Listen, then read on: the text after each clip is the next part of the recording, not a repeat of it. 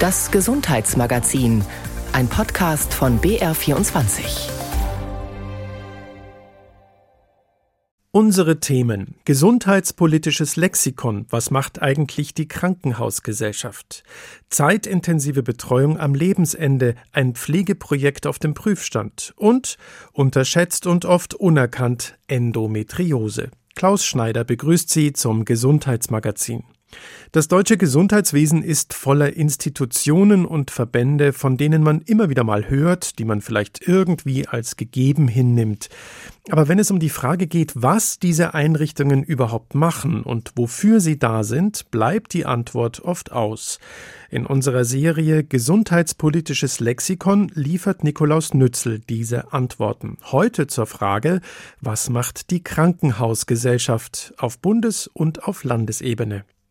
Der Krankenhausgipfel der DKG ist immer ein Fixpunkt in der gesundheitspolitischen Debatte pro Jahr. Wenn die Deutsche Krankenhausgesellschaft kurz DKG zu ihrem jährlichen Gipfeltreffen einlädt, dann tut der amtierende Bundesgesundheitsminister alles, um dabei zu sein, so auch Karl Lauterbach von der SPD. Denn am Dachverband der rund 1700 Kliniken in Deutschland kommt der zuständige Minister kaum vorbei. Allerdings müssen sich Gesundheitsminister, egal welcher Partei, schon seit vielen Jahren darauf einstellen, dass ihnen die Krankenhausgesellschaft die Leviten liest. So ist nach Ansicht des Vorstandschefs der DKG Gerald Gass die Politik dafür verantwortlich, dass vielen Kliniken dieses Jahr die Pleite droht. Wir werden auch, und das ist keine Schwarzmalerei, sondern die bittere Wahrheit, diese Insolvenzwelle im zweiten Halbjahr 23 erleben, nämlich dann, wenn die Krankenhäuser ihre Jahresabschlüsse 22 vorlegen müssen. Warnungen vor Finanzproblemen sind klassische Lobbyarbeit und der Geschäftsführer der Bayerischen Krankenhausgesellschaft, Roland Engehausen, findet auch nichts Anrüchiges daran, die Interessen der Kliniken als Lobbyverband zu vertreten. Die Krankenhausgesellschaft übernehme aber im Rahmen der Selbstverwaltung auch ganz unparteiisch Aufgaben, die der Staat an sie überträgt. Das heißt, wir gestalten mit bei der Krankenhausplanung, wir gestalten mit bei der Qualitätssicherung und auch bei der Finanzierung der Pflegeausbildung beispielsweise, dass es in einer Umlagefinanzierung läuft. Das sind alles teilweise staatliche Dinge, die wir übernehmen, die im Gesetz stehen und wo wir eine Rolle haben. Dabei muss die Krankenhausgesellschaft immer wieder auch die verschiedenen Interessen ihrer Mitglieder unter einen Hut bringen. Ein Krankenhaus eines börsennotierten Konzerns, das sich auf eine Handvoll Operationen spezialisiert, hat andere Interessen als eine Klinik eines kommunalen Trägers, der die komplette Grundversorgung übernimmt, von Notfallambulanz bis Geburtshilfe. Eine Uniklinik in der Großstadt hat eine andere Perspektive als ein kirchliches Krankenhaus auf dem Land aber es gelinge der Krankenhausgesellschaft ganz gut, alle Perspektiven zu verbinden, sagt der Geschäftsführer Roland Engehausen. Und er fühlt sich in dieser Einschätzung dadurch bestärkt, dass in Bayern alle rund 400 Kliniken Mitglied im Dachverband sind, obwohl es keine Pflicht dazu gibt. Gleichzeitig findet er es entlastend, dass die Krankenhausgesellschaft keine Tarifverträge aushandelt. Wir sind ganz froh, dass wir kein Arbeitgeberverband sind. Wir sind natürlich auch im engen Austausch mit denjenigen, die die Tarifverhandlungen machen. Aber das ist ein schwieriges Thema und da muss man auch einen Spagat ausfüllen, der nicht so ganz einfach ist. Denn wenn die Frage kommt, müssen Pflegefachpersonen besser bezahlt werden im Krankenhaus, dann heißt es aus unserer Sicht ja, insbesondere dann, wenn sie auch höher qualifiziert sind. Also nicht unbedingt pauschal, aber für diejenigen, die eine besondere Qualifikation haben, für diejenigen, die in Nacht- und Schichtdiensten arbeiten, da brauchen wir eine bessere Gehaltsentwicklung. Wenn ich aber jetzt natürlich mit dieser Botschaft in die Tarifverhandlungen gehe, dann ist es nicht ganz so einfach, dann auch die Arbeitgeberinteressen zu vertreten. Deswegen sind wir froh, dass wir davon tatsächlich befreit sind. Lobbyverband, aber auch Selbstverwaltungsgremium, das beispielsweise über Qualitätsfragen mitentscheidet. Der BKG-Geschäftsführer weiß, dass das nicht ganz direkt an dem dran ist, was die Patienten bewegt. Aber indirekt sei die Arbeit der Krankenhausgesellschaft durchaus wichtig für alle Bürgerinnen und Bürger, findet er. Viele Dinge, die wir machen, betreffen nicht so ganz unmittelbar die Patienten, aber in den Grundlinien hat es halt eine große Auswirkung. Und spürbare Auswirkungen versucht die Krankenhausgesellschaft auch auf die Gesundheitspolitik zu haben. Gerade in Zeiten wie jetzt, wo ein neues Gesetz zum Umbau der Kliniklandschaft in Planung ist, vergeht kaum eine Woche, in der die Krankenhausgesellschaft nicht eine oder auch mehrere Pressemeldungen mit Warnrufen und Forderungen verschickt. Auch Protestkundgebungen hat der Verband schon organisiert und er kann sie sich auch wieder vorstellen. Und wenn auch nicht so lautstark, so doch beharrlich, arbeitet der Verband auch hinter den Kulissen in kontinuierlichen Gesprächen mit Politikerinnen und Politikern aller Ebenen. Wie gehört ist die finanzielle Lage der Krankenhäuser äußerst angespannt. Es fehlt vor allem an Geld. Dem Pflegepersonal fehlt es aber auch oft an Zeit. Zumindest in der Hospiz- und Palliativversorgung wäre mehr Zeit für Patientinnen und Patienten wünschenswert. Ein Projekt der Münchner Paula Kubitschek Vogel Stiftung ermöglicht dies für ausgewählte Hospizvereine. Um letztlich eine flächendeckende Versorgung auf Bundesebene zu erreichen, wurde die sogenannte zeitintensive Betreuung im Pflegeheim jetzt auch wissenschaftlich begleitet. Sabine Merz-Lerch. Ich genieße es absolut, dass ich nicht auf eine Glocke hören muss. Wenn es woanders klingelt, da geht jemand anderes und ich kann wirklich beim Patienten bleiben und kann sagen, nein, machen Sie sich keine Sorgen, jetzt bin ich für Sie da und Sie brauchen jetzt nicht denken, dass ich gleich wieder verschwinde. Saskia Lenz ist Pflegekraft mit Palliativausbildung. Sich wie sie um sterbende Menschen im Pflegeheim kümmern zu können, ohne durch den Routinebetrieb gestört zu werden, ist keine Selbstverständlichkeit. Ich denke, auch das genießen die Leute, wenn man einfach nur bei ihnen ist und sagt, ja, hier bin ich und du kannst mir jetzt erzählen, aber wir können auch gemeinsam aus dem Fenster schauen und die, die Sonne genießen oder was auch immer. Zeit zu haben sei für sie die Basis einer zufriedenstellenden Arbeit für Menschen am Lebensende. Und diese Zeit ist für die Betreuung am Lebensende im Pflegeschlüssel der Regelversorgung nicht vorgesehen. Mit mehr Pflegezeit ist ein Sterben in Würde und Sicherheit im Pflegeheim möglich. Es darf kein Privileg für wenige sein, in Würde sterben zu können sagt Anne Rademacher, Geschäftsführerin der Paula Kubitschek Vogelstiftung. Seit fünf Jahren fördert diese Stiftung das ZIP-Pflegeprojekt. ZIP zeitintensive Betreuung am Lebensende. Die Grundidee, so einfach wie einleuchtend und doch im Normalbetrieb eines Pflegeheims nicht ohne Unterstützung umsetzbar, eine Pflegekraft im Heim erhält spezielle Arbeitsstunden für palliative Arbeit, in denen sie sich ungestört der Betreuung von Menschen am Lebensende widmet, intensiv, mit viel Ruhe, mit entsprechendem Palliativwissen. Das Projekt ZIP unterstützt auch finanziell diese Idee. Die Stiftung stellt einem Hospizverein Geld zur Verfügung, der damit diese speziellen Arbeitsstunden einer Palliativkraft im Pflegeheim finanziert. 20 Stunden im Monat, in denen diese Pflegekraft, wie zum Beispiel Saskia Lenz, für die ZIP-Arbeit freigestellt ist. In dieser Zeit ist sie nur dem Hospizverein weisungsgebunden. 30 Prozent der Menschen, die in Deutschland sterben, sterben derzeit in Pflegeheimen. Mit der Tendenz vor dem Hintergrund des demografischen Wandels, so eine Rademacher. Es werden in Zukunft noch mehr Menschen als die 30 Prozent, die es heute schon sind, im Pflegeheim versterben. Das war auch unser Motiv als Stiftung, dort jetzt zu schauen, wie können wir die Hospiz- und Palliativversorgung in der stationären Pflege weiter unterstützen. Und so wurde aktuell die Entwicklung des ZIP-Projektes einer Studie des IGES-Institutes unterzogen. Würden sich die Annahmen der am ZIP-Projekt Beteiligten bestätigen, nämlich dass diese Art von Pflegearbeit besonders den Sterbenden zugutekommt? Dass sie genauso aber auch deren Angehörige unterstützt, dass sie zudem für die Pflegenden eine andere Arbeitsperspektive ermöglicht und darüber hinaus noch für das Altenheim wirtschaftlich ist? Ja, die Ergebnisse, die haben uns als Forscher auch selber sehr positiv überrascht, denn sie waren sehr deutlich, also man kann sagen signifikante Verbesserungen bei der Qualität der Versorgung. Beispielsweise gab es eine deutliche Reduzierung der Krankenhauseinweisungen von Personen am Lebensende in den letzten vier Monaten vor dem Sterbedatum. So die Studienleiterin Dr. Grit Bräseke. Eine Reduzierung der Krankenhauseinweisungen heißt für die betreuten alten Menschen, dass ein deutlich höherer Anteil der Menschen im Vergleich zur Versorgung vor ZIP in den Einrichtungen auch dort verstirbt, wo sie ihren Lebensmittelpunkt haben in den letzten Jahren, also im Pflegeheim versterben konnte und nicht, wie es auch häufig gar nicht gewünscht wird, im Krankenhaus. Angehörige berichten in der Studie, sich besser eingebunden und sicherer zu fühlen Und die Arbeitszufriedenheit des Pflegepersonals war laut Studie deutlich gestiegen. Pflegekräfte hatten während der Studienphase ihre Arbeitszeit ausgeweitet. Mitarbeitende, die eigentlich an der Schwelle zur Rente standen, ließen sich freiwillig auf Minijobbasis weiterhin anstellen. Pflegekräfte, die eigentlich ausgestiegen waren, konnten zurückgewonnen werden. Ein wichtiger Faktor, so Dr. Grit Bräseke, ganz nebenbei auch allgemein Pflegearbeit wieder attraktiver zu machen. Der Mehreinsatz, den man mit ZIP hat, personalkostenmäßig, und die extra Stunden, die zum Teil auch jedes Heim noch mitfinanziert hat und auch die Betreuung durch die Hospizkoordinatoren, dass dieser monatliche Mehreinsatz, den wir mal pro Heim bei zwei ZIP-Kräften auf circa 2500 Euro errechnet haben pro Monat, dass dieser schon, wenn ein bis zwei Krankenhausaufenthalte vermieden werden können, dass der sich schon mehr als amortisiert. Auch ein Ergebnis der Studie.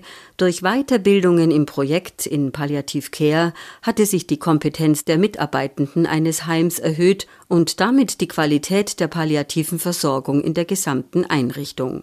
Die Ergebnisse zeigen, dass das Konzept an der richtigen Stelle ansetzt. Sowohl der Mehraufwand ist aus der Wirtschaftlichkeit heraus betrachtet relativ schnell durch die Einsparungen, die man an anderer Stelle hat, gedeckt und die Zufriedenheit der Pflegekräfte steigt. Das heißt, es ist absolut zu empfehlen, dass das Konzept auch bundesweit zum Einsatz kommt. Bleibt die Frage der bundesweiten Finanzierung der Extrastunden, in denen die Fachkräfte nicht vom Bett des Sterbenden gerufen werden können, weil woanders jemand versorgt werden muss. Sie müsste aus Mitteln der Krankenversicherung geschehen, im Rahmen der Behandlungspflege eigentlich, aber die wird in Pflegeheimen nicht extra vergütet.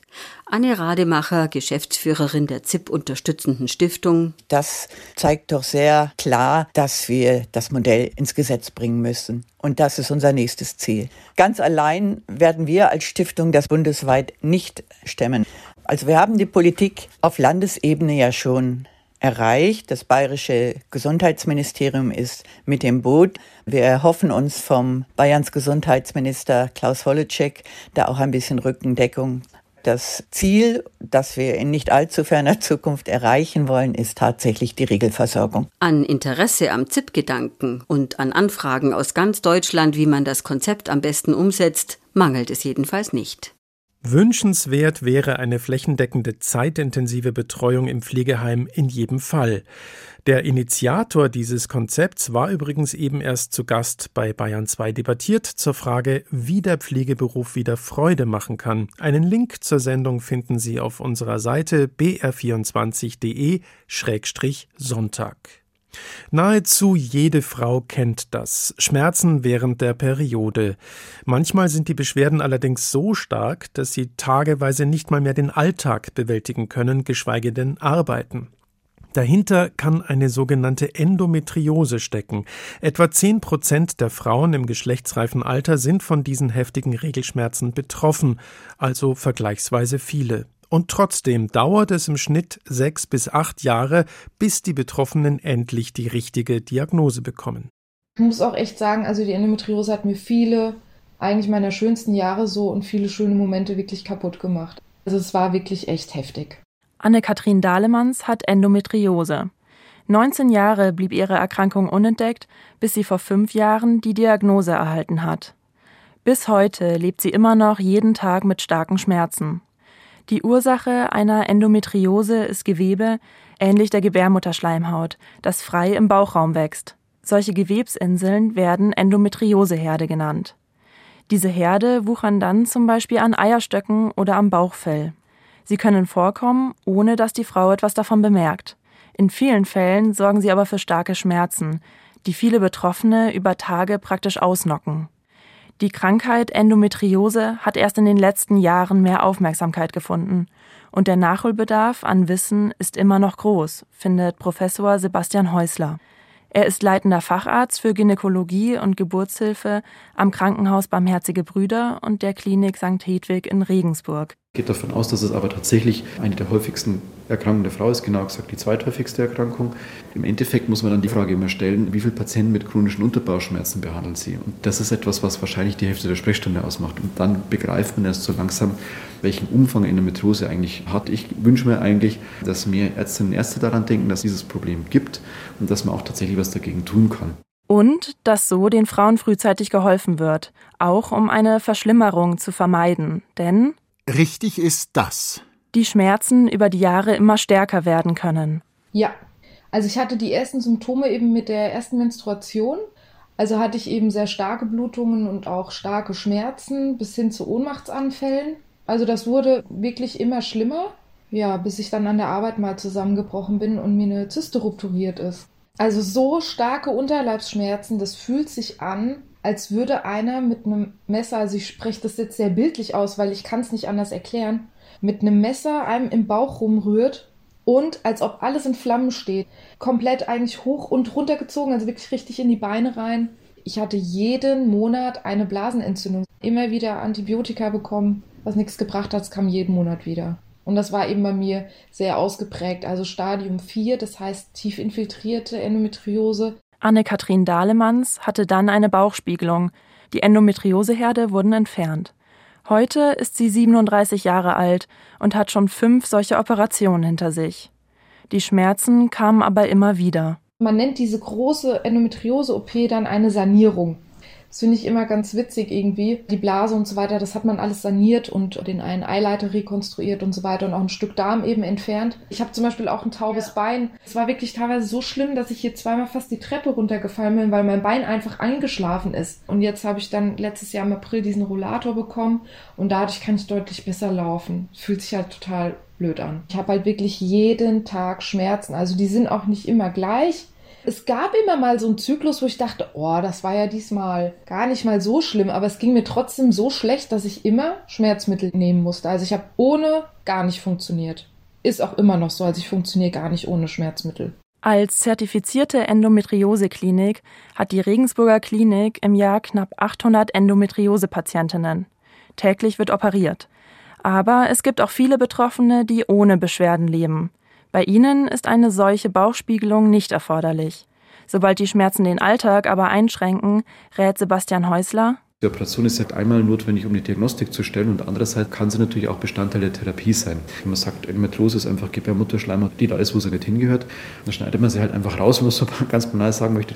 Gibt es mittlerweile wirklich eine breite Datenlage, dass ein Großteil der Patienten dadurch auch geholfen werden kann. Man kann leider nicht immer sagen, dass jede Patientin davon so profitiert, dass sie überhaupt nie mehr Beschwerden hat. Im Gegenteil, es ist leider wahrscheinlich eine chronische Erkrankung, die einfach eine hohe Wahrscheinlichkeit hat, dass es wieder zu Beschwerden kommt. Umstritten ist, ob aus Endometriose noch etwas Schlimmeres entstehen kann. Das ist eine Frage, die immer sehr, sehr heiß diskutiert. Im Endeffekt kann man sich so vorstellen, von gut nach böse ist ein Riesenspektrum und die Endometriose ist halt ein bisschen weiter von gut entfernt, aber noch lange nicht in dem Bereich, wo es dann wirklich bösartig ist. Aber das Risiko an Krebs generell zu erkranken ist bei Endometriose-Patienten tatsächlich ein ganz kleines bisschen erhöht. Viele Leute, einschließlich mir, würden auch den nicht erfüllten Kinderwunsch als Beschwerden oder als Erkrankungssymptom kennzeichnen. Und das wäre natürlich auch etwas, wo man mittlerweile auch ganz gute Daten gibt, dass die Versorgung der Endometriose das Erfüllen des Kinderwunsches besser macht. Karin Ahrens ist ebenfalls von Endometriose betroffen. Auch bei ihr hat es 19 Jahre gedauert, bis sie endlich eine Erklärung für den Ursprung ihrer Schmerzen hatte. Denn als sie ungewollt kinderlos geblieben ist, kam heraus, dass eine Endometriose dahinter steckt. Einfach jahrelange Versuche ohne Erfolg haben mich dann etwas stutzig werden lassen und dann fing die klassische Kinderwunschuntersuchung an. Da kam eben dann das Wort Endometriose zum ersten Mal zur Sprache. Vier Monate nach der Endometriose-Operation hat das dann auf natürlichem Weg funktioniert. Falsch ist also, dass eine Frau mit Endometriose nicht schwanger werden kann. Viele Patienten denken automatisch, nachdem man so ein bisschen Internetrecherche gemacht hat, dass das immer zu Kinderwunschproblemen führt. Das stimmt so nicht. Es ist zwar so, dass tatsächlich Patienten, die eben Probleme haben, schwanger zu werden, sehr häufig Endometriose gefunden wird, aber gleichzeitig gibt es genug Patienten, die Endometriose haben und trotzdem schwanger werden. Genauso wie Karin Ahrens hat auch Anne-Kathrin Dahlemanns erlebt, dass es lange dauern kann, bis es zur Diagnose Endometriose kommt. Das Problem ist wirklich einfach, dass wir Frauen oft nicht ernst genommen werden oder gerade junge Mädchen ich habe da so Sätze im Ohr noch wie, Ja, bei manchen ist das so. Manche sind halt auch ein bisschen empfindlicher, haben ein stärkeres Schmerzempfinden. Und das ist eben ein riesiges Problem. Ich tat auch immer meiner Oma, meiner Mama total leid, aber die hatten eben auch immer so starke Schmerzen.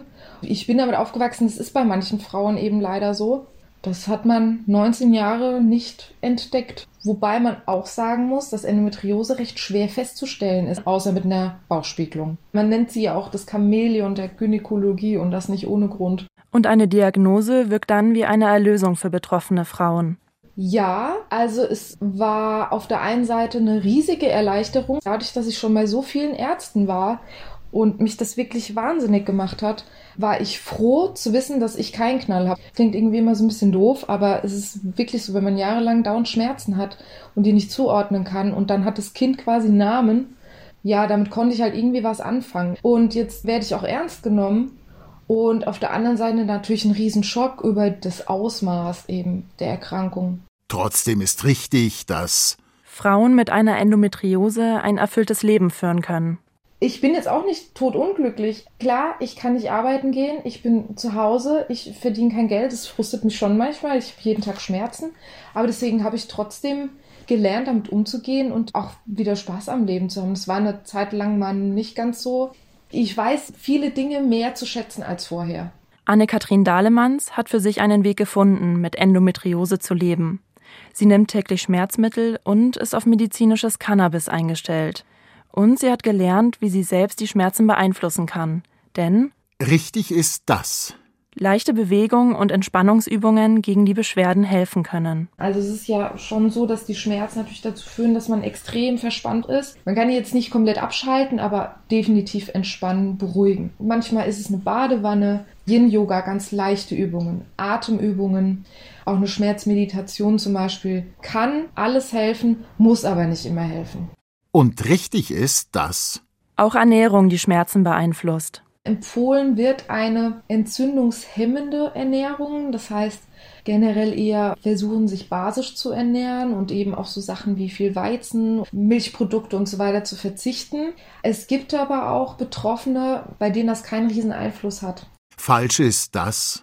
Alle Endometriosebehandlungen von der Krankenkasse übernommen werden. Leider nicht alle. Die Hormonbehandlung ist das Standardprozedere. Das übernehmen die meisten Krankenkassen, manchmal nur auf Antrag. Die Hormonbehandlung ist aber wichtig, damit die Endometrioseherde nicht weiter wachsen.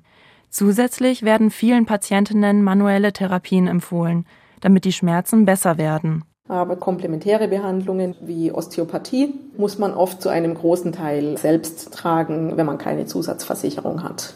Damit Frauen sich mit den Folgen der Erkrankung nicht alleingelassen fühlen, gibt es in den meisten größeren Städten Bayerns Endometriose-Selbsthilfegruppen.